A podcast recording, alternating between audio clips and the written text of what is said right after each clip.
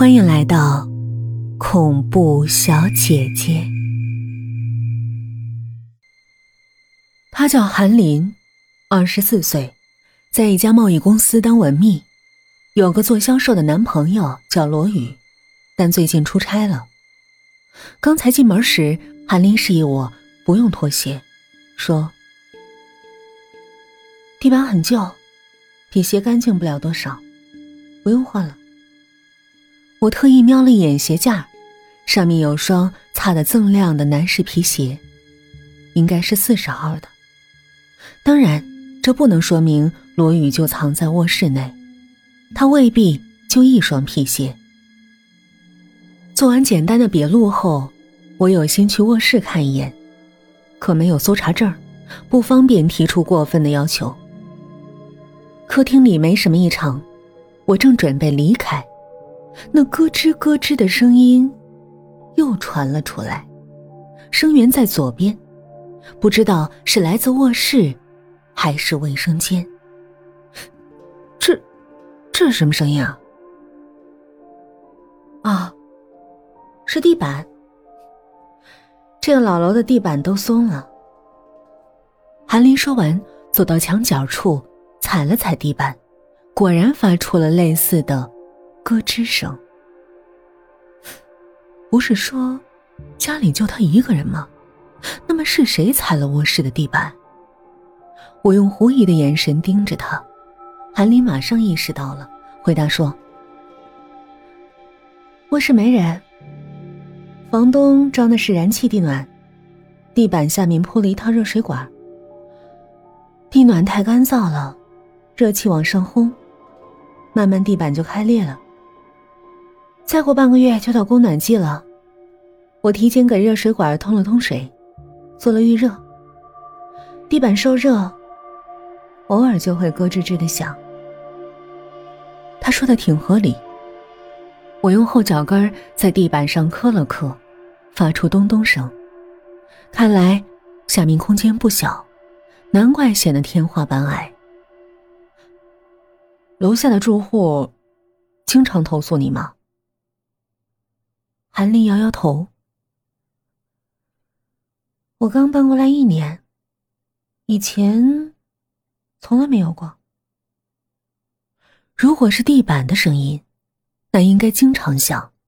为什么楼下老人单单今天报警？有一点必须搞清楚，我性格就是这样。嗯，我能喝口水吗？我拖延时间。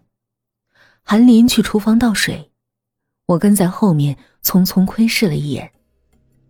灶台很干净，碗筷、案板、调料瓶井然有序，不像刚刚做过饭。但上面似乎少了什么东西。我来不及细想，一丝不安掠过心头。我决定再跟他聊一会儿。韩林递给我水杯时。我注意到他左手中指有戒指的圈痕，这说明他不久前刚刚摘掉了戒指。摘掉订婚戒指，要么是为了偷情，要么是跟男朋友闹分手。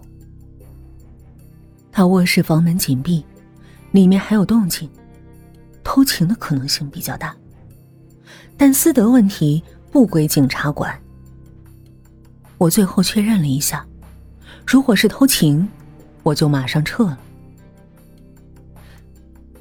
你男朋友是销售啊，那肯定经常出差吧？我生硬的把话题切过来，韩林点点头。嗯，对，聚少离多。那你们平时感情怎么样啊？明知这么问不礼貌，但也没什么办法。我是警察，不是谈判专家。韩林并没有觉得受到了冒犯，他嘴唇翕动，眼神热切，看样子有话要说。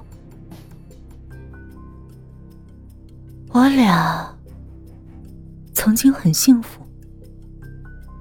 韩林一张嘴，我就知道有故事。我俩认识的时候，都刚毕业，挣的很少，房子都租不起。我住公司宿舍，他和同事合租了个上下铺。即便这样，我俩晚上能尽量一起吃饭，然后在电影院、公园，或是地铁站，一直腻到末班车才分开。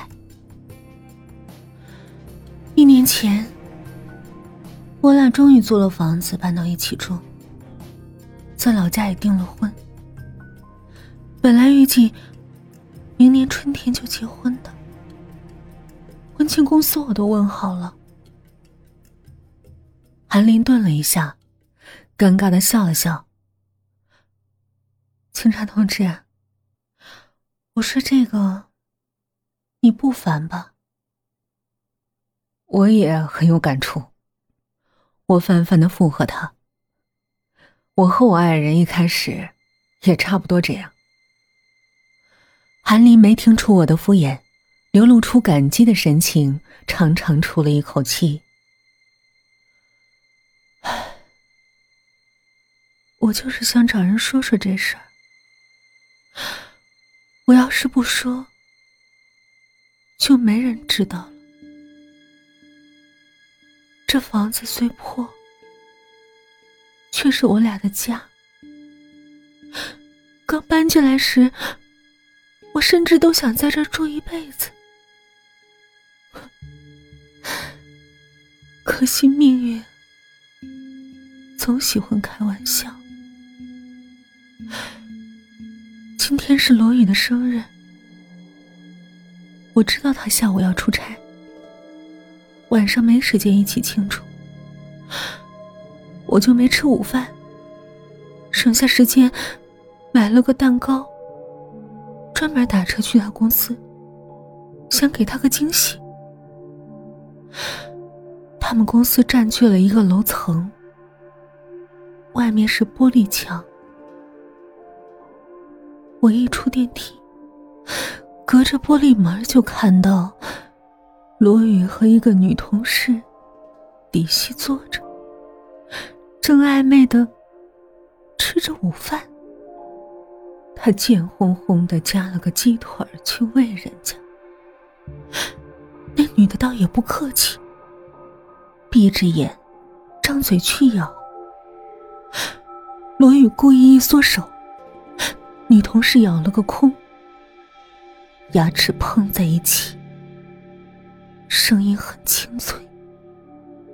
其余同事哈哈大笑，显然早已默认两人的关系。而那个鸡腿，正是早晨的时候我给罗宇准备的，放在了他的饭